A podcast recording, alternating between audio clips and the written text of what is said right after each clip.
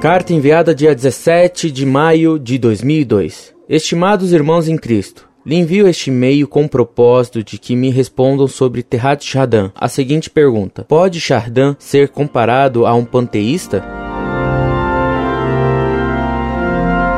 Prezado Salve Maria. Sem dúvida, o sistema elaborado brumosamente por de Chardin é gnóstico e contrário à fé católica. Esse padre jesuíta foi um modernista e cooperou na fraude do famoso fóssil de Down, como ficou provado pelo evolucionista Jay Gould, assim como na fraude do chamado Homem de Pequim. Seus livros, abstrusos, contêm um sistema aparentemente panteísta, pois considera que o mundo material pode ser divinizado, mas que realmente é gnóstico, porque supõe uma transformação da matéria em espírito, tal qual afirmava a gnose dos alquimistas.